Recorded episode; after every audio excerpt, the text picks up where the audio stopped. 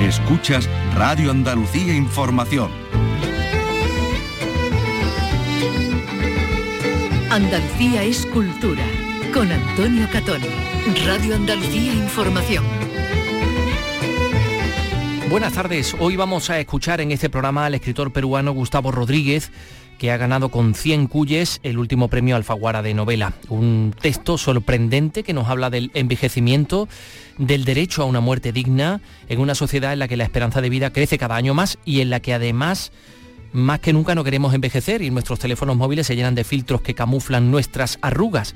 De todo eso habla 100 cuyes. Por cierto, cuyes es el plural de cuy, el nombre en quechua de un, de un pequeño roedor, de una especie de conejito, que es una de las bases de la cocina de esa zona de los Andes.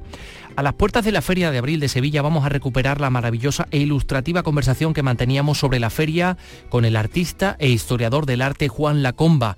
Nos hablaba de sus orígenes y de eh, cómo y por qué surge y, cómo se desarrolla en los términos en los que la conocemos actualmente.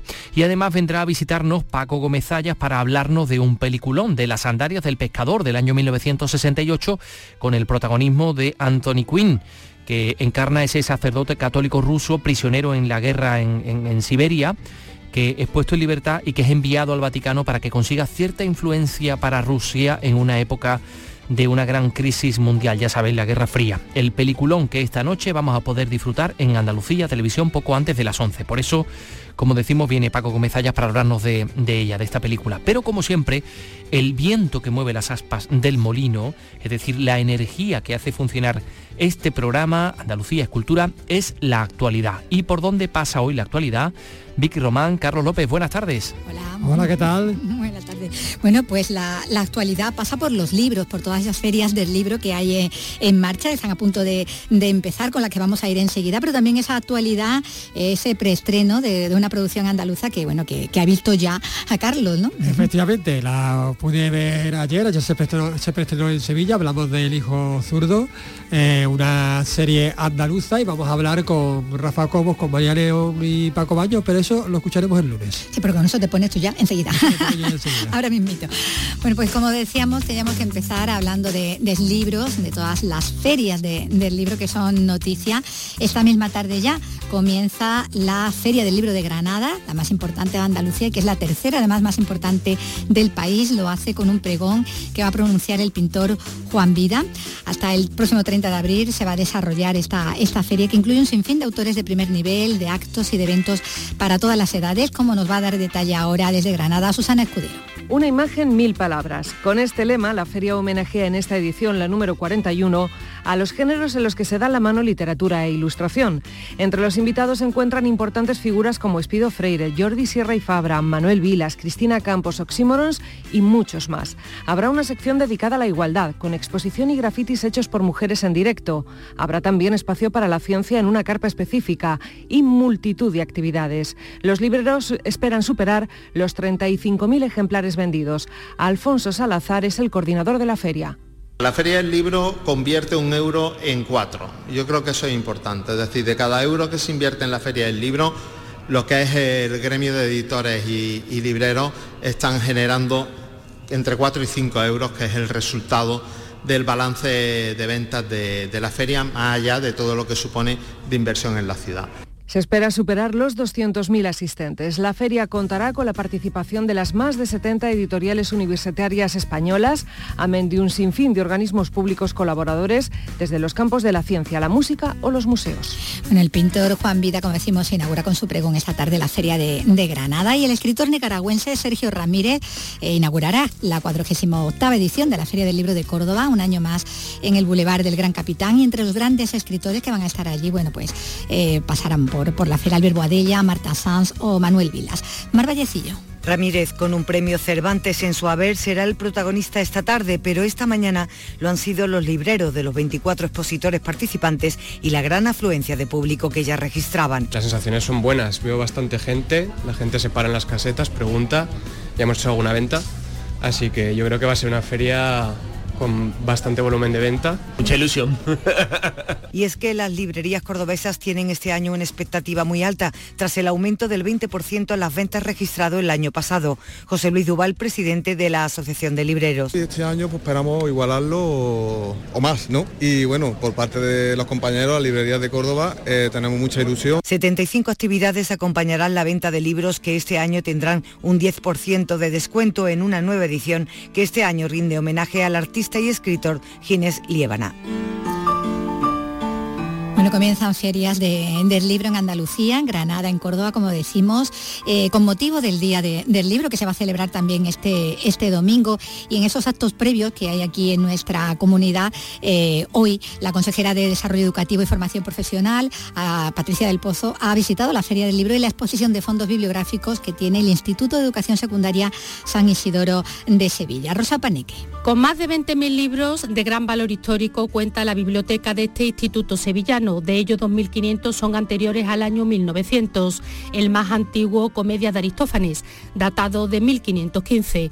Precisamente esta mañana la consejera de Desarrollo Educativo y Formación Profesional ha visitado los fondos bibliográficos de este centro, donde ha destacado la importancia que tiene la lectura para el Ejecutivo andaluz. Patricia del Pozo a trabajar en un nuevo currículo para el próximo curso y los venideros, un nuevo currículo educativo que se publicará próximamente y es un nuevo currículo en el que el hilo conductor, en el que la base del currículo está precisamente en la lectura. Por cierto, sepan que los adolescentes leen más que los adultos. Concretamente, un 74% lo hace de forma habitual, una cifra que en nuestra comunidad ha crecido en tres puntos desde el año 2019.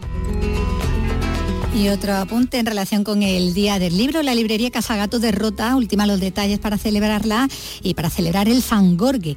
Abel y María, los dueños de este negocio de la librería Casagato, han decidido contextualizar lingüísticamente el San Jordi aquí a nuestra Andalucía. Pilar Hernández.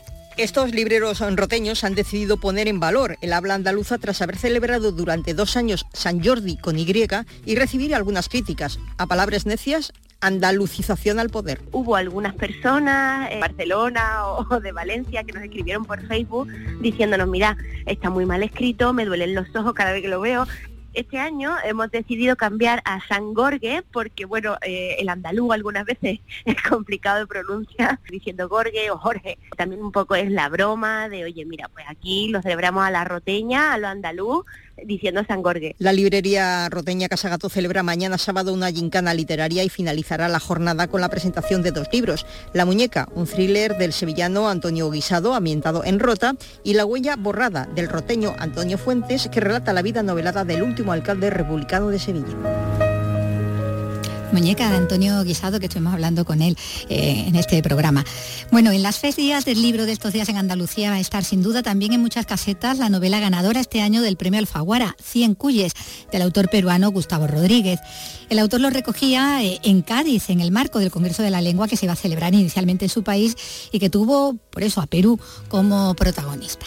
Fue un día fabuloso, inolvidable, bajo una lluvia de vitamina D, porque el sol estaba esplendoroso, lleno de gente que admiro, gente amable, y en efecto, eh, echando de menos Arequipa, la ciudad peruana donde iba a llevarse el Congreso.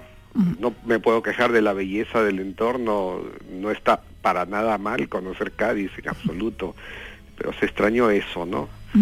Y de hecho, en mi mensaje al, recibir el, trofeo del premio Alfaguara, pues fue traer un poco las palabras de algunos escritores y escritoras arequipeños que me cedieron algunas, unos, unos párrafos, unas oraciones sobre el español y su mestizaje eh, y de esa manera al menos pude traer un poquito de ellos. Bueno, y, les ha llevado a cambio ¿no? esta, esta novela Cien Cuyes, eh, con el tono, con el fondo de, una, eh, el, tono y el fondo de una tragicomedia que retrata a través de, de, sus personajes una realidad de nuestra sociedad actual, y es que se vive más, pero lo que se prolonga en realidad es la vejez, ¿no? Así es, Vicky. Cien Cuyes, para quien no, no sabe de qué va la novela, es la historia de una cuidadora de ancianos que en un momento dado, sin proponérselo, se va a convertir en la ejecutora de los últimos deseos de los viejitos que va a ir que va cuidando, ¿no? Al final llega a tener incluso una aventura impresionante, ¿no? Hasta épica con unos viejitos de una residencia, los siete magníficos se autodenominan ellos, ¿no? Y ahí es donde la novela se vuelve coral y te diría que hasta luminosa, con humor y ternura. Bueno, mm, con lo que decíamos, ¿no? Está retratando, ¿no? Esa, esa realidad, ¿no? De cómo, de cómo llegada a la vejez los allegados tienden a delegar en otros, ¿no? El cuidado de, eh, de sus ancianos, eso aquí en Lima, donde de hecho está ambientada, entre esos barrios acomodados y esa otra ciudad de los que trabajan para ellos llegados de otros puntos del país, ¿no? En efecto, eh, una cosa que tiene en común, digamos, Lima, Andalucía, Europa, el mundo en general, es que el cuidado tiene nombre de mujer. Es la mujer a quien solemos encargarle el cuidado de, de, las personas, ¿no? En el caso de los ancianos es Eufrasia, por ejemplo. Pero también ocurre, y creo que en España también ocurre esto, en Perú y en Latinoamérica suelen ser mujeres eh, de clases menos pudientes, usualmente mestizas o de rasgos originarios, y me parece que en España también, ¿no? Hay migrantes también, mujeres que se dedican a esto, ¿no? Y, y en el caso de Eufrasia lo hace con mucha bondad, con mucho corazón, sintiéndose incluso, entre comillas, familia de, de, estos ancianos que, que cuida. ¿no? Bueno, Frasia, cuidadora que va a estar muy en contacto con la muerte, ¿no? A través de esos empleadores suyos, porque todos ellos, hasta, hasta los más animosos, están viviendo ya con la cercanía de la, de la parca, ya solo quieren encararla con, con dignidad y ella, bueno, se convierte Eufrasia en el receptáculo de, de sus desesperanzas, pero es la que los trata de animar, la que sufre su dolor, todos desde una complicidad con una ética propia, ¿no? Desde la compasión y desde esa empatía, ¿no? Que, que establece con ellos, ¿no? Sí, Eufrasia eh, quizás no tenga muchos estudios, pero tiene una sabiduría interna muy muy grande y una empatía tremenda, ¿no? Sabe, entre comillas, leer a sus viejitos y, y los viejitos confían en ella hasta el punto de, digamos, este, confiarles ese último, último deseo que tienen, ¿no? Eh, no quiero decir mucho más, pero, pero, y llevando a situaciones muy dramáticas y cómicas también. cómicas también, sí, porque hay mucho humor también. Hay mucho humor porque, Vicky, eh, el tema de la soledad de los ancianos y del deseo y el del derecho a una muerte digna, pues son temas profundos, ¿no? Eh, que podrían sonar lúgubres pero sin, si no usábamos, si no usaba la ternura o el humor y hasta el humor negro en este caso, este, no hubiera sido digerible para nada, ¿no? A mí me gustó mucho que el jurado del premio Alfaguara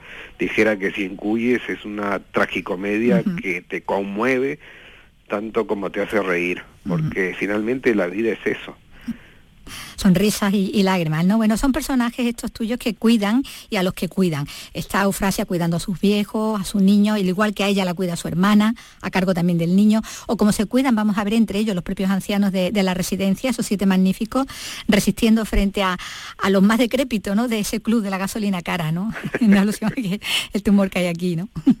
Ese, apelativo del club de la gasolina cara prefiero no prefiero no este explicarlo para que sean los lectores quienes sepan por qué se llaman el club de la gasolina cara pero claro en ese apodo en ese apelativo tan que, que, uno de los siete magníficos le pone a otros ancianos de la residencia. Sí se, se, da de cuenta de cómo incluso en, en, entre ancianos que se acompañan pues hay juventud hay hay este hay, hay, bromas, hay ganas de vivir y, creo que la novela también trata de desmitificar eso, ¿no? De que un anciano pues es un bulto arrinconado que no ha tenido vida, que no tiene deseos, eh, que ha sido tan joven como nosotros, que ha conquistado montañas, ha amado, tiene fuego adentro todavía, ¿no? Espero que la novela también sea tomada como una especie de gafas mágicas que permitan ver más allá de la, de la corteza, de la cáscara con la que vemos a nuestros mayores y veamos todo este mundo hermoso que llevan adentro todavía. Están ellos que todavía recuerdan esos buenos tiempos pasados, que le ponen humor a, esa vida ya en declive. El humor, como decíamos, se concentra mucho en ese relato de esa amistad, de sus conversaciones, las bromas, esa camaradería que es casi casi adolescente, ¿no? en algunos momentos, no es como, como volver atrás. A, ellos en grupo los va a cuidar Eufrasia, Eufrasia después de haber hecho, de haberlo hecho también con dos vecinos de un mismo edificio, con ellos con los que empieza a recibir el, pago en cuyes, esos cuyes del título, que, bueno, que hay que explicar que son como una especie de, de conejitos, ¿no? Conejillo de India, ¿no? Sí, Vicky, te agradezco que hagas mención a ello, me olvidaba, me olvidaba de que acá no se entiende 100% lo que es lo que es lo que son los cuyes. Cuyes es el plural de cuy y cuy es el conejillo de indios, la cobaya, así como en España yo sé que se come el conejo, eh, pues en los Andes eh, se come el cuy, ¿no? El cuy es un animal muy presente en la cultura andina el imaginario popular. De hecho, hasta, hasta en campañas presidenciales ha sido símbolo el cuy. Y los 100 cuyes en este caso vienen a ser la metáfora de la contraprestación por el servicio que ofrece eufrasia a, sus viejitos finalmente en, sus trances finales. Eh, obviamente no significa que le van a pagar en roedores, en cuyes, le van a llenar de, de la casa. O que, o que necesariamente va a comprar cuyes, pero es, una metáfora sobre, exactamente, un símbolo de, de lo que va a recibir a cambio, ¿no? En, metálico en, o en emociones también. Bueno, ellos dos que decía son sus primeros pagadores, son los primeros que conocemos además en el relato. Una viuda, por un lado, a la que han robado el sol y el mar de, su ventana, que eso tiene un componente autobiográfico, ¿no? Eso de quedarse sin, sin la vista, sin la luz, ¿no? Vicky parece que me conociera hace toda la vida, o lo he dicho en algún lado, pero en efecto, eh, la novela arranca con la relación entre Eufrasia y Doña Carmen, a, la que le pasó algo parecido a lo que me pasó a mí. Yo vivo en Miraflores, en Lima, cerca del mar, desde donde yo tenía una vista, sigo teniendo aparte de la vista, pero en un momento dado me levantaron un, edificio eh, y me robaron, digamos, una vista a la bahía de, de, Lima hermosa, ¿no? Y yo creo que procesé toda esa, esa angustia, pena, indignación, eh, inventando una señora a la que le pasaba lo mismo, pero en el caso este, una señora que no se podía mover, una señora cuya, eh, a la que esa ventana de verdad era su gran ocupación en, el, en el, día, ¿no? Y creo que eh, fue así como nació el personaje de Doña Carmen, ¿no? que es el compendio de varias señoras que yo he podido conocer bueno, y luego está también ese, ese vecino, ese doctor, ¿no? tan aficionado y tan amante del jazz como, como del whisky, ¿no? Hasta ser, bueno, Jack el destilador, ¿no? el personaje del doctor Jack Harrison, reumatólogo jubilado, viudo, que tengo que confesar que es el único personaje quizá que sí tiene un antecedente de carne y hueso totalmente. Y al que le metí todo mi cariño porque está basado en mi suegro, una persona dignísima, eh, que tuvo una muerte muy digna, eh, que falleció hace un año y algo, ¿no? y cuya existencia y cuyo final, digamos, fue el, el pistoletazo que me llevó a escribir esta novela, a escribir Cien Cuyes con una urgencia enorme, como, como no me había pasado con otra novela.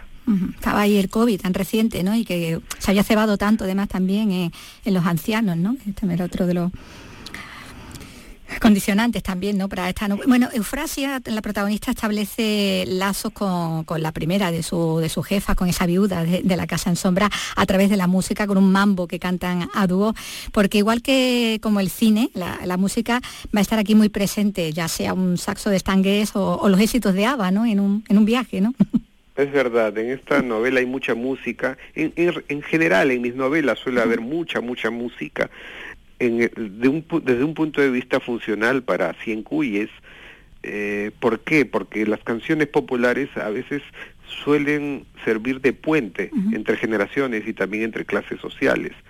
Una de las escenas más lindas de Cien Cuyes para mí es justamente cuando eh, Eufrasia y Doña Carmen eh, cantan el este guayno andino que tiene el curioso nombre no de mambo de Machaguay es un es un guayno muy, muy lindo, a mí me gusta mucho, eh, que yo escuché de niño también.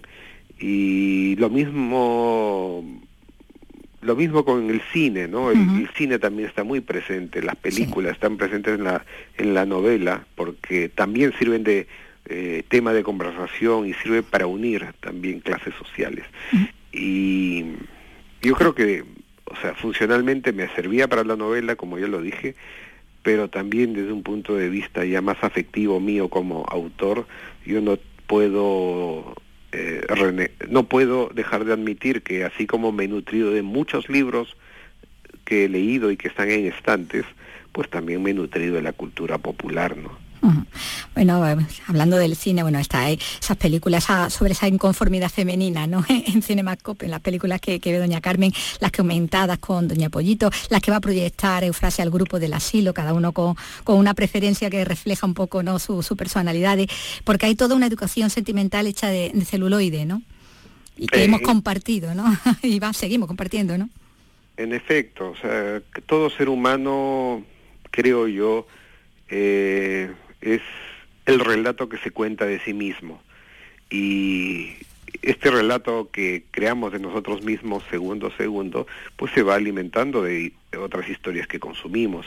Y al ver películas muchas veces nos emocionamos, nos identificamos, nos proyectamos y este, añadimos esas historias a nuestra propia narrativa y, y nos, y nos creemos y nos creemos también dueños de nuestra propia o protagonistas de nuestra propia película, ¿no?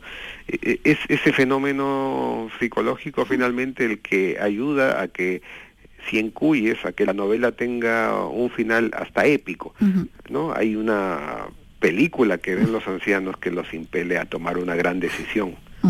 Pues la música y, las imágenes, bueno, que es lo que mejor se queda grabado en el recuerdo, ¿no? De los que temen ya sumergirse precisamente en el olvido, ¿no? En estas personas a las que late ese deseo además de volver a, los paisajes amados, ¿no? A, los pueblos, a la costa, a todo. Eh, eh, eso tiene como momentos de, de room movie, ¿no? En busca de los días felices, de, la juventud, de la infancia, ya sea en una mm, vieja furgoneta hippie o en el taxi, ¿no? De, de un vecino, ¿no? Totalmente, sí. La novela tiene su, su final en, esto, estos trayectos, ¿no? Eh, viajando, eh, que ahora que lo dices y lo imagino o lo recuerdo mientras hablo contigo, Vicky, eh, ayuda a que tenga mm, mucha cinematografía, ¿no?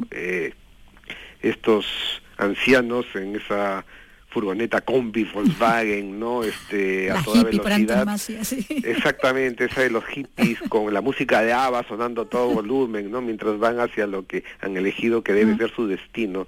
A mí no sé, a mí me, emociona, me hace pensar que caramba, este, qué bonito vivir tus últimos tramos como siempre lo que hiciste, ¿no? Y no confinado en esos traslados, en esos desplazamientos, vamos también ahí a los pueblos, a, la costa, vamos ahí a ese mundo rural, ¿no? que hay más allá de esa Lima con, el metro elevado y las avenidas eh, con aires de país desarrollado, ¿no? o esos escenarios de, novela, ¿no? De, novela de Vargas Llosa, ¿no? que hay hasta momentos y lugares que evocan ¿no? novelas suyas, sus personajes. Eh, claro, Vargas Llosa está ahí presente también, ¿no? Eh, está citado como también lo están poetas, ¿no? Otros y escritores peruanos, ¿no? En efecto, hay guiños a eso. Eh, la novela empieza geográficamente en, el barrio que Vargas Llosa nombraba en sus primeros libros. Los cachorros, está ahí. Los cachorros, eh, incluso en, en Travesuras de la Niña Mala, ¿no? Y porque yo tengo la, la, suerte de vivir en ese mismo barrio, ese barrio tan literario, entonces me pareció bonito hacerle un homenaje o hacer una actualización, digamos, de cómo está, de cómo está el barrio. Sí, sí, sí, porque la Lima o el Perú que se suele, al que se suele referir literariamente la gente en Europa al menos, pues es una Lima que ya no existe, es una Lima de cuando tenía dos millones de habitantes. Lima ahora es una metrópoli de, de, más de 10 millones de habitantes, totalmente distinta, cambiada. Y es en esta Lima contemporánea donde ocurre esta esta aventura. ¿no? Eh, y como yo soy un escritor nacido en Lima, que vive en Lima y que quiere llenar de autenticidad eh, lo que los lectores van a leer, pues yo me yo me baso en lo que mejor conozco, y lo que mejor conozco es esta Lima de hoy. Mm. Bueno, pues ella ha salido y ahí has ambientado en esta, esta historia tan, tan conmovedora, ¿no? Con esos momentos de, humor también, pese al fondo de, la cuestión, donde hasta, hasta los personajes de, corazón blindado se pueden quebrar, ¿no? Como esa sobrina que, descubre que no se puede buscar un solo culpable a, a una injusticia, como dice, universal, ¿no? Eh, esa es una, de las conclusiones, ¿no? Eh, que, mientras alguien mencione los nombres de los que se van con cariño, pues siguen vivos. De ahí que toda la novela tenga en el fondo, pues eso, una, un aire muy, muy esperanzador, ¿no? Es esperanzador y, me gusta que hayas eh, hablado de la noción de universalidad, Vicky, porque si bien Cien Cuyes transcurre básicamente en la Lima de hoy, pues lo que nos hace conmover, creo, de ella, o eso es lo que espero, eh, es universal. O sea, es, hay, hay cosas que nos, nos, nos, sí, nos, nos traspasan a todos los seres humanos.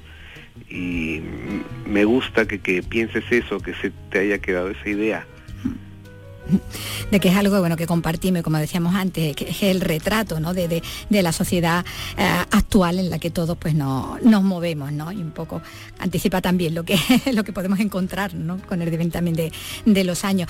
Este Cien Cuye, que es la novela con la que Gustavo Rodríguez pues ha ganado este año el premio Alfaguara. Pues muchísimas gracias Gustavo y nada, un abrazo.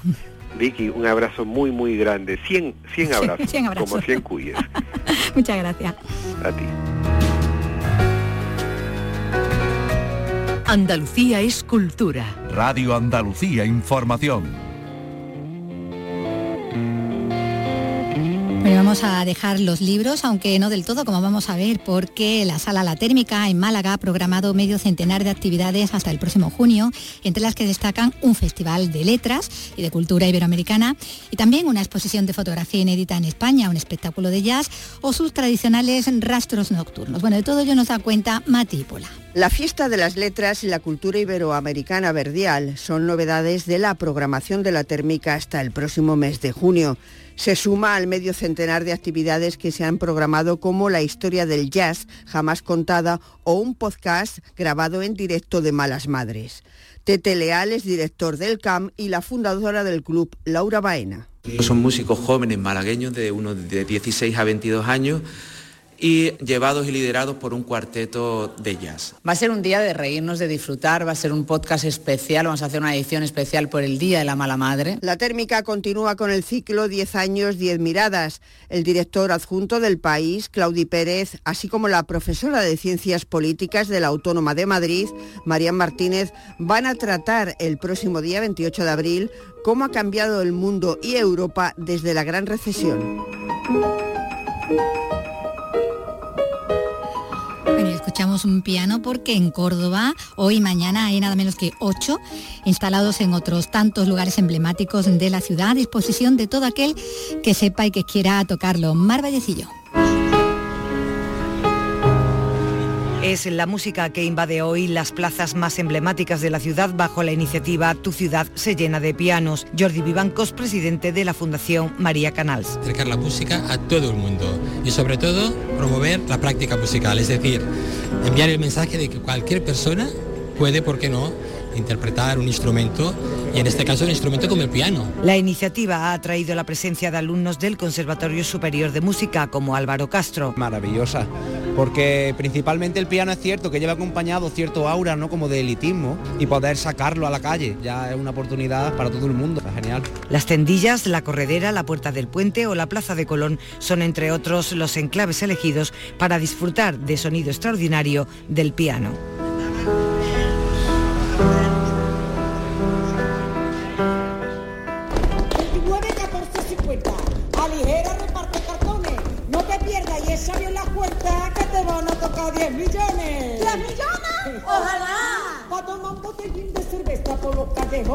Bueno, es eh, parte del espectáculo Las Vingueras de Eurípides que se puede ver este fin de semana en el Gran Teatro Falla de Cádiz. Salud, Botaro. Fin de semana de teatro en el Gran Teatro Falla, Las Vingueras de Eurípides, una adaptación de la obra clásica por parte de las niñas de Cádiz que se suben al escenario para dar vida a un grupo de mujeres que se reúnen para hablar, para compartir sus alegrías, pero también sus preocupaciones.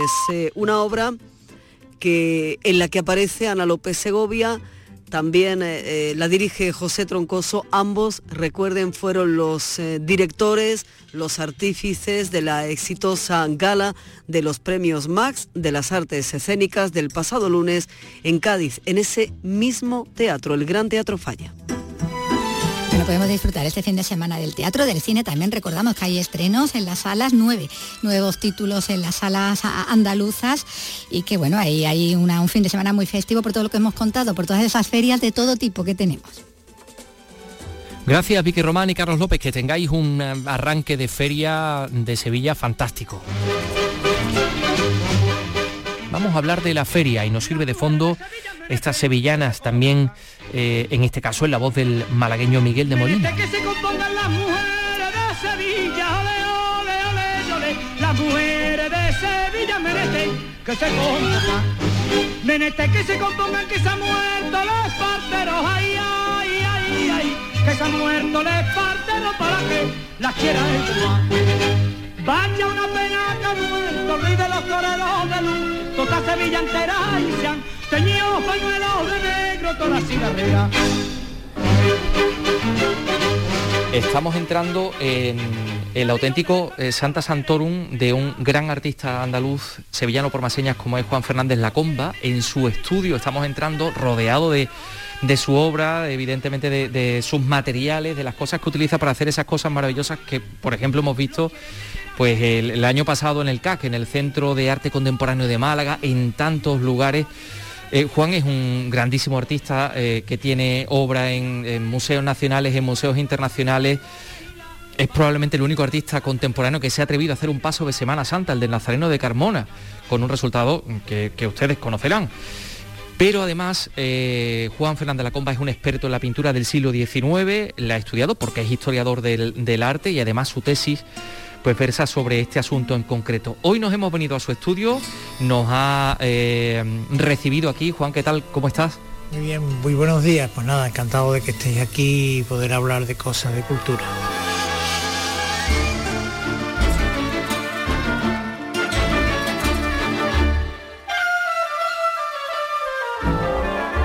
Juan, ¿a ti te gusta la feria, por cierto? Pues aquí en Sevilla no le gusta la feria, pero te confieso que no soy del todo feriante. En cualquier caso, tenemos que decir, Juan, que la feria en realidad es un invento muy reciente. Estamos hablando de finales o mediados de, del siglo XIX. Es un invento de un par de burgueses, de Ibarra y de Bonaplata. Eh, y es un invento cuya estética primera vemos reflejada perfectamente en la pintura que tú tantísimo has estudiado. Tenemos ejemplos magníficos en el Museo Carmen Thyssen de Málaga, en, la colección Belver, por ejemplo, de esa feria primera eh, en la que vemos a, bueno, sobre todo tipos populares, ¿no? Sí, realmente era, pues, esas pinturas que se han conservado han sido radiografías o, digamos, documentos o, digamos, imágenes, cuando mmm, recordemos que la feria nace en, la segunda, en la, en la cuarta década del siglo XIX, cuando empieza precisamente la fotografía.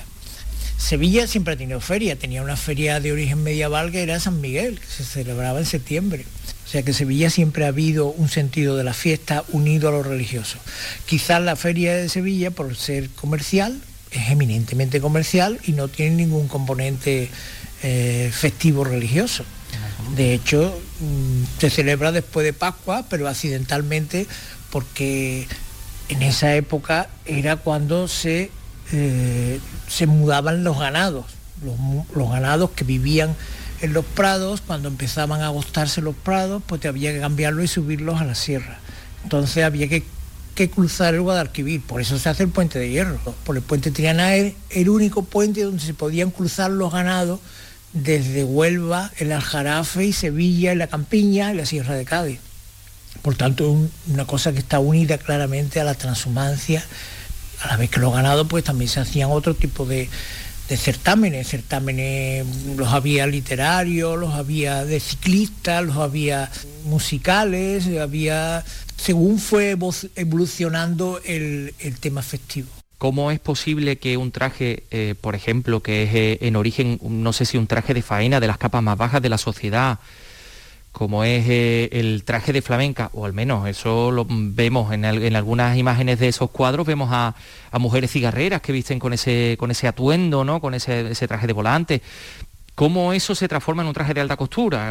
El traje de flamenca como tal es una cosa muy reciente de mediados del 19, que empieza a mediados del 19 y abundan más las madroñeras, las hombreras con alamares, eh, digamos, y una cosa que venía del bolero. El bolero era una forma antigua de sevillana, bueno, de sevillanas boleras que han quedado, que tienen de 4 a 6, igual que la sevillana. La sevillana es algo muy reciente, la sevillana es de los años 30 para acá, en la forma que nosotros las conocemos con 4 pues igual ocurrió con el traje. El traje fue evolucionando, digamos, para darle más colorido a la belleza femenina, ser más protagonista, porque ya en las ferias ocurrían tablaos, saraos, eran unos meeting points sociales. Había unos desfiles de modelos donde la gente se representaba. Sevilla es una ciudad muy teatral en ese sentido porque siempre se representa a sí misma.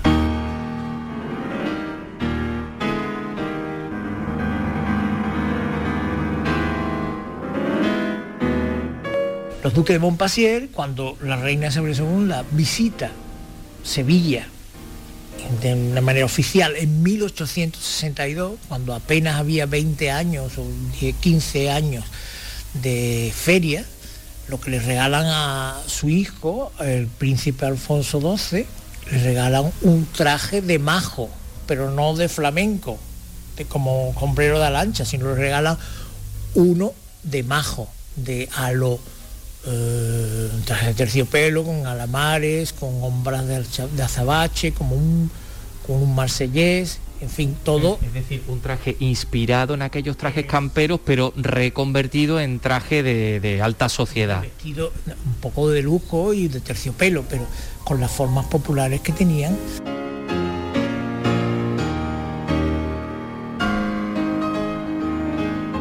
¿En qué momento se le ocurre a la aristocracia fijarse en las capas populares y por qué? Para vestirse, para disfrazarse. Permíteme que utilice esta, no sé si, si está bien. Tienes el ejemplo de Goya. Ya al final del siglo XVIII, por una influencia francesa, de populista, de, mm, digamos, jugar o representar a ser campesino, por ejemplo el sombrero de paja, que es una cosa en el 18 se pone de moda, lo veis mucho en películas como Barry Lyndon o María Antoñeta, ¿no? digamos, y las, señoras se visten con un traje de campesino, lo que pasa que es de seda y de raso y bordado, con florecillas y tal. ¿no? El Petitiano, la Gran Chaumière en París, en Versalles, era donde María Antoñeta se retiraba a hacer mermeladas, queso, digamos, a jugar a ser campesina. Porque había unas, unos placeres, igual que la música entonces se pone de música pues la pastoral, lo bucólico, eh, salen novelas, ¿no? Como Lady Chatterley, todas estas cosas, ¿no? Entonces era, eh, digamos, tener una aventura campesina. Bueno, y se sigue, ¿no? Eh, las coplas está. hay miles de coplas, ¿no? Que hablan de pues, la gran dama aristocrática enamorada del campesino, y eso ha quedado hasta ahora, ¿no? Mm, esa maldita pared, la, bambino, ¿no? Que separa tu vida de la mía, ¿no? Eso era, pero es lo que se refiere a eso. Igual que, había una, una, había una especie de gusto por mm, eh, vamos a jugar a ser pobres, vamos a jugar a ser, bueno, no, tanto pobres, vamos a, vamos a bajarnos. Vamos a contemplar. Vamos a contemplar lo que hay abajo. Bajar, contemplar y disfrutar.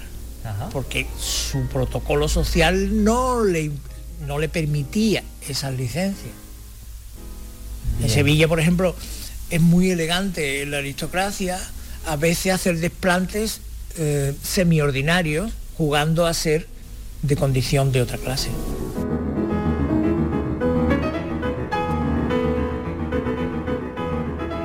El reinado de Isabel II es cuando, digamos, la democracia liberal se consolida con la monarquía y hay una gran burguesía que se aristocratiza. ¿Eh? digamos cuando ha ocurrido la desamortización de Mendizábal y muchos de la gente que ha comprado tierra se hace ganadera y adquiere un título. Ese es el mundo de la feria. Ese es el mundo de la feria. Y por eso ahí hay cierta, digamos, mm, competencia a la hora de eh, mostrar su poderío, mm, sobre todo eso se ve muy claro en el enganche de caballo. Quien tenía un landó más parecido a los duques de Montpassier, porque entonces lo tenía que heredar, era el duque de Osuna, tenía que llevar, claro, era interpar del rey, entonces pues tenía que llevar ciertos, ciertos niveles, ¿no? Los lacayos, los lacayos que abren la puerta para salir y entrar, todo eso es una cosa mm, que ha ido evolucionando, ¿no? Eso hay que saberlo representar. En la feria te mueres de risa cuando ves miles de cosas que, que no tienen el sentido, sino han adquirido ya un sentido retórico, digamos más de un exceso de representación por encima de su función.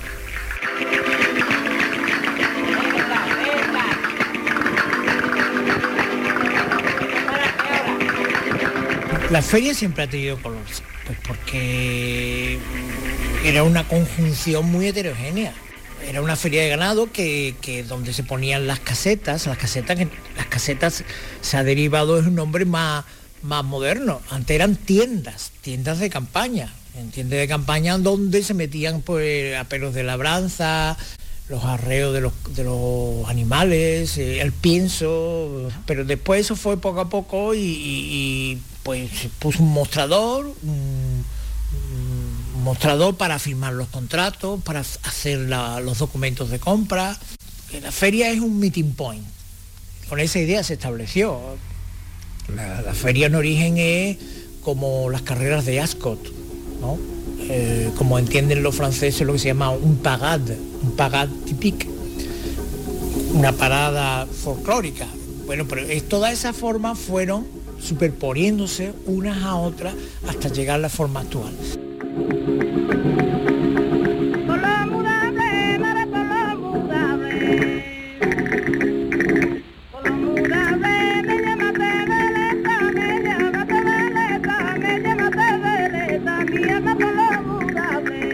Eh, las lonas de la tela marinera, la tela marinera que cubría y por eso lo, lo- que era la más barata, era una lona que venía pues a lo mejor de Portugal, de Barcelona o venía de, de Nueva Orleans, te hablo de, sí, sí, sí, sí, sí.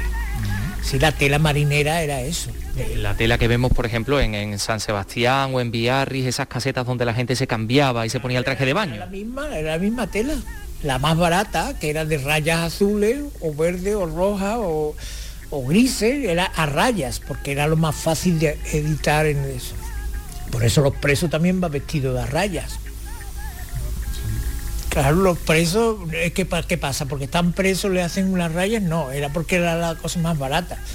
Igual que el farol, el farol es japonés, chino o veneciano.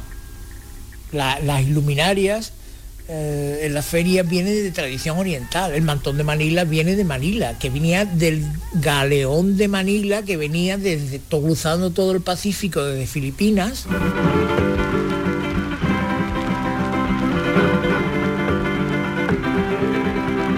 que el traje flamenca en la forma actual es muy reciente. Yo hablaba de, de 1900, 1910, 1920 es cuando se desarrolla realmente las formas flamencas que con faralaes y con volantes, con mantoncillos, collares y demás avalorios que ha llegado hasta nuestros días. Porque ese es un momento en que, en que que confluyen muchas ideas, el modernismo, por otro lado el acceso a una nueva clase social, las formas aflamencadas de los gitanos, ¿no? porque los trajes flamencas, si eran de lunares, porque claro, todos son formas muy esenciales. Hablábamos de las rayas en las casetas, pero la tela de lunares también es muy esencial, son formas geométricas lineales y circulares. Más esenciales, imposible. Lo vertical y lo que no tiene gravedad. ¿no? Y, y lo esencial es lo barato. Bueno, lo barato y, y porque eran las formas que llevaban los gitanos. Los gitanos llevaban esa tela porque era también barata y porque era eh, muy mágica para ellos. Que el lunar es algo mágico. El caballo alunado que se llama, el que tiene un lucero alunado, es como un buen augurio, es un buen augurio, es una cosa mágica. Lo- los caballos y mm, los grandes, los burros, los, los- los mulos y demás ponen en el, aquí más de, el frontal del caballo a veces lleva como un, un aro de espejos, entonces circular. Entonces, como la India también, como la India también se pone una cosa, eh, el lunar es algo mágico, eh, un poco apotropaico, ¿no? De buena suerte, de buena aventura, el lunar siempre da, mm, tiene una, una esperanza, el alivio de luto que llamaban antiguamente las viudas cuando empezaban a ponerse lunarito para salir del negro, ¿no? El traje flamenca tenía una función fundamentalmente no para lucirse, sino para bailar, porque al dar la vuelta el faralay hacía la rosa que se llama, ¿no? Y daba un- un- una impresión, efecto, un efecto claro, que maravilloso. Todo el, mundo, todo el mundo con las copitas y bailando y todo un revuelo, un revuelo de volante, ¿no? Una parada en el camino, una guitarra y un cante, ¿no? Pues eso queda, quedaba una cosa como una manifestación de la felicidad y demás. Y en eso han intervenido también mucho las cupletistas, el mundo de los café cantantes, el mundo de las, ya lo que sean personalidades. ¿Por qué la feria tiene una portada? Yo había oído que era el sustitutivo de la famosa puerta de San Fernando, que era una puerta de la muralla y que luego por conservar esa tradición se siguió haciendo una portada. No sé si íbamos por ahí. Bueno, y porque era una ciudad nueva. Es que, ¿qué necesidad hay de hacer una nueva ciudad para divertirse si tú tienes en tu casa un patio? No, es que es curioso. Es que claro, es porque era el tema ganadero. Entonces, el tema privado, la casa es privada. Y está, se accede al patio y hay una celosía. Y eso es algo privado. Es el terreno de la mujer, de la vida familiar. Y la gente no tiene por qué participar de eso. ¿Me entiendes? Y menos un, un contratista de ganado o un pelaburro o un... ¿Sabes lo que quiero decirte? O gente de dudoso vivir que coincidían todos en la feria. Por eso se trasladaba la casa a la feria. Y se firmaban los contratos allí, se hacían el baile, el cante y los encuentros posibles. También amorosos sexuales. Claro, una cosa, en la feria siempre la gente ha, ha ligado. Búscate una novia, date una vuelta a la feria. Bueno, anda que no hay, no hay chistes de eso de, o cantes que hablan de eso, ¿no? La feria de abril, la feria de abril, que se llena la boca. Jardín de flores, Sevilla en primavera, ¿no? Es el festín, el descorche y la alegría y la belleza y todo el mundo se le alegra la cara. Juan Fernández Lacomba, muchísimas gracias. Pues nada, a vosotros.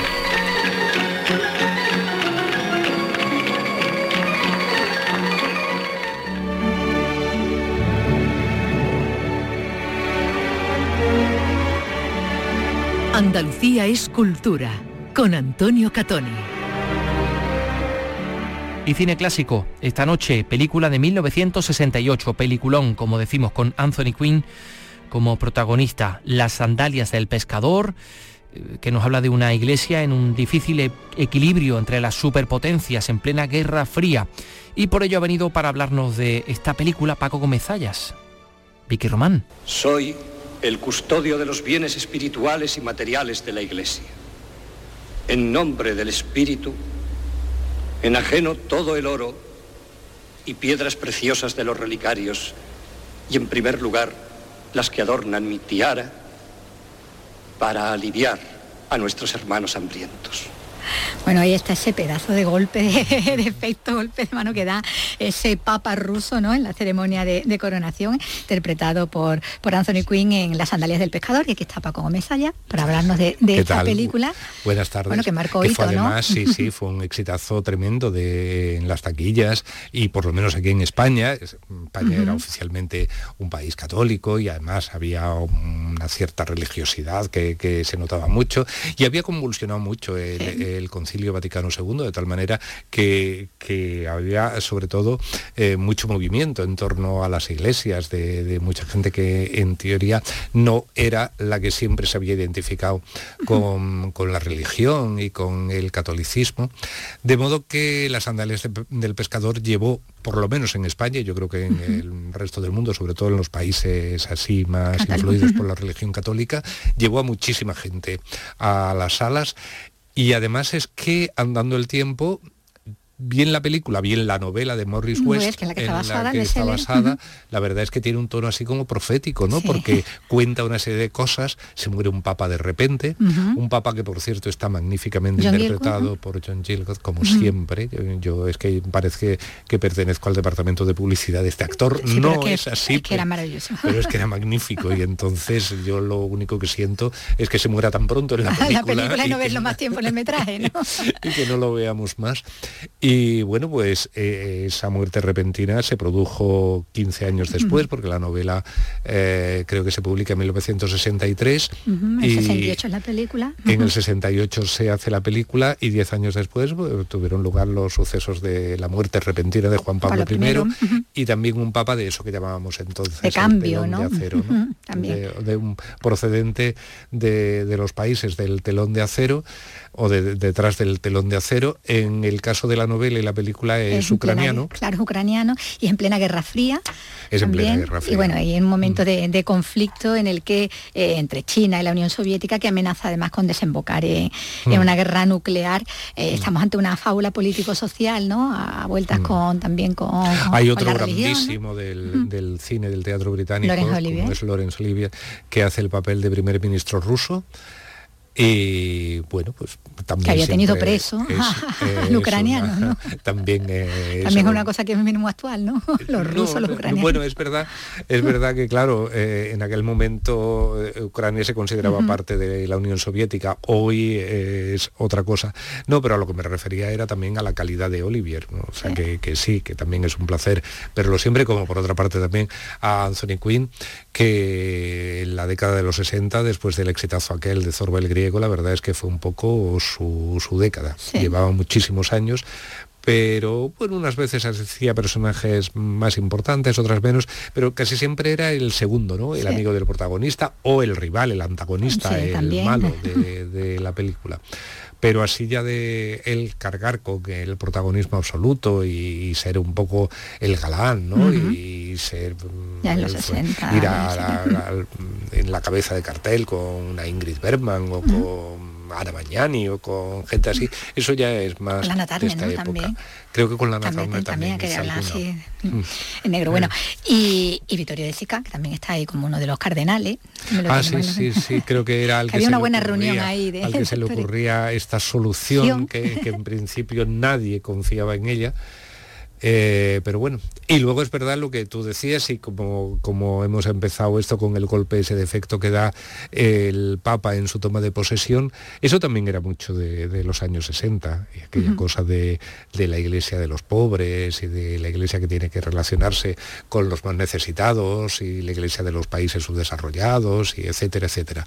Y sí, era muy, muy de la época y quizá por eso pues gustó mucho. Bueno, una música ahí de Alex Nord, que además también es Sí. otro de los grandes ¿no? músicos Sí. de, de cine eh, en esta película, que bueno, que estaba muy eh, pegada también al momento, ¿no? Estamos hablando de finales de los Mm. años 60 y ese Mm. telón, aunque fuera eh, ficticio, no, no dejaba de ser eh, muy, muy posible, ¿no? También. Además que- una película de un hombre mm, que está mm, como dirigida por Michael Anderson, que es un británico, eh, por así decirlo, acostumbrado a hacer películas muy para el gran público, muy con, con- con mucho aparato estelar y de, y de grandes medios de producción. Eh, la más famosa de él, yo supongo que seguirá siendo La Vuelta al Mundo en 80 días, ¿no? La de- Aquella, la de, la de Cantinflas. Cantinflas Sí, sí. como picaporte. Passepartout, pero bueno, y, y David Niven como Phileas Fogg y luego una cantidad de extras, bueno, Bueno, aparte tenían a de todos. estaba Shirley MacLaine, pero sobre todo extras de Frank Haciendo Sinatra, Marlene. Dietrich. Lo que eran Eh, los cameos, sí, ¿no? Que empiezan a hacer cameos. Hacía muchísimos. Parte de ella además se rodó aquí en España, de La Sí. Vuelta al Mundo en 80 días. Y luego pues tiene también un par de películas con Gary Cooper, que además fue el único director que se atrevió a darle a Gary Cooper un personaje en el que podía Malo. ser el malo. Malo, que- sí, es verdad que- que siempre ha sido el hombre intachable, ¿no? Y Sí, sí, porque curiosamente eso, hombre, sí, tú dices casi todos fueron buenos, sí, pero por ejemplo, Spencer Tracy, pues alguna Sí, vez hizo su parte oscura, fue hasta el Dr. Jekyll, tener- con- Sí, sí, sí. Spencer Tracy, Tyrone Power y Errol Flynn y Sí, pero Robert Taylor, era casi todo. era la- Pero la no, honrada en hasta persona. Cary Grant, en Sí. sospecha sobre todo, era una persona así en la que mosqueaba un poco. Sí, sí, sí, pero no con Gary no Cooper no cabía mosqueo ningún- Claro. nunca hasta que llegó la Anderson. última película que hizo, que fue Sombras de sospecha, que Mm. la dirigió Michael Anderson. Bueno, y se me olvidaba que está ahí también, y bueno, un personaje que tiene mucho peso también en la, en la trama, eh, el personaje que interpreta eh, el, bueno, el que fue protagonista Fahrenheit 451. Oscar Werner. Sí, sí, Oscar Werner, ¿no? Mm. Que también está ahí. Bueno, y David Jansen también está el fugitivo, ¿no? Ahí como un periodista. a veces que tenía un elenco, que estaba acostumbrado, a Anderson le gustaba eso de tener un reparto No ahí de. es que es verdad que algunos, por así decirlo, han mantenido esa especie Mm. de fama, de prestigio. Yo creo que hay muchísimos oyentes que basta con decir Laurence Olivier o Anthony Quinn y los reconocerán. Y hay otros que eran muy de la época, ¿no? Hoy ya es difícil, que claro, sí, de Oscar Werner, no sé, yo ya, mm, hombre, los cinéfilos más cinéfilos sí tiene, una- un rostro además muy, muy peculiar. Sí, ese, sí. Mm. ese actor rubio, ¿no? Eh, bueno, que como decíamos era el protagonista de, de Fahrenheit, ¿no? 451. Mm. Bueno, pues aquí tenemos todo este elenco que decimos, fantástico, rodeando a Anthony Quinn, el gran protagonista, ese papel de yo no ese sé papa. si el Vaticano permitió rodar o son te decorados. las Yo- escenas de San Pedro, yo ¿no? En la Plaza sí. San Pedro. Yo, creo que sí, que, que En la el coronación. Vaticano, eh, permitió rodar algunas secuencias. Esto, que no son eh, unas imágenes de archivo insertadas, sino que son Creo de- que no. Bueno, puede haber también imágenes Sí, sí. de archivo insertadas, Pero que también se rodó y eso, pero que hay algunas cosas que se, que se ruedan allí. Creo recordar, no, un eso poquito. no, no lo puedo asegurar. Vamos a afinar un poquito. No, es, si- no es habitual, acuérdate Sí, de una de las últimas Misión Imposible con Tom Cruise que tuvieron que rodar en Caserta, en, eh, a- fingir que el Palacio de Caserta era eh, Sí, ya, pero que películas como Misión Imposible empiezan a querer hacer sí. fuegos de artificio, esto tampoco plan dejarle que lo hagan en cualquier sitio, ¿no? que se Hay- planten allí con hay, hay varios, hay varios edificios me- Esto era más tranquilito. mundo, o sea, por ejemplo, eh, las Naciones Unidas, ni siquiera Hitchcock cuando hizo con la muerte en los, los talones, talones le dentro. dijeron aquí no se rueda, ustedes ya. se hacen los decorados que quieran, pero lo que quieran, pero aquí no entran. se rueda. Sin embargo, andando el tiempo, luego con la intérprete, sí, la de- sí la se de rodó. Kid- la de Nicole sí, la de Kidman, ¿no? Nicole Mm. Kidman y Sean Penn. Esa sí se rodó en el edificio, Mira. o por lo menos en algunas salas de Naciones Unidas. Estaban más relajados. y mira que la cosa estaba peor de seguridad. Bueno, pues veremos esta, veremos esta película, eh, Las sandalias del pescador esta noche y ya la semana que viene, bueno, pues seguimos hablando. Seguimos hablando. Venga, chao. En la posada del fracaso, donde no hay consuelo ni ascensor. Pues estamos a 21 de abril y anoche vivimos una velada fascinante gracias al Colegio de Arquitectos de Sevilla que ha premiado a este programa con uno de esos galardones Arquitectura y Sociedad en reconocimiento a la labor de difusión que hacemos de la arquitectura, también de la arquitectura que evidentemente forma parte de la cultura y que es un nexo de unión entre la cultura y el patrimonio, por eso también está presente en este espacio. Muchísimas gracias al Colegio de Arquitectos de Sevilla por este reconocimiento y nos vamos a ir con música en este 21 de abril, como decimos, en un mes que se marcha volando, mm, quizá porque pasan cosas maravillosas como esta, que te den un premio. Y hacernos a la idea de este Carpe Diem, de este aprovecha el momento, viene en nuestro auxilio el temazo belubetense Joaquín Sabina. Buen fin de semana a todos. La chica de Bucas y todas las asignaturas suspendió. El curso que preñada aquel chaval la dejó. Y cuando en la pizarra pasa lista el profe de latín, lágrimas de desamor ruedan por la página de un blog y en él escribe ¿Quién me ha robado el mes de abril? ¿Cómo pudo sucederme a mí? Pero ¿quién me ha robado el mes de abril? Lo guardaba en el cajón donde guardo el corazón.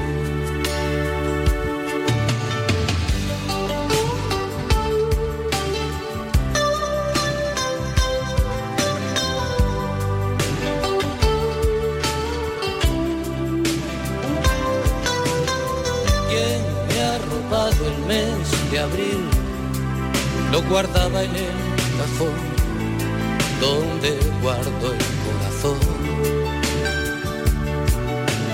El marido de mi madre en el último tren se largó con una peluquera 20 años menos. Y cuando exhiben esas risas de Instamatic en París,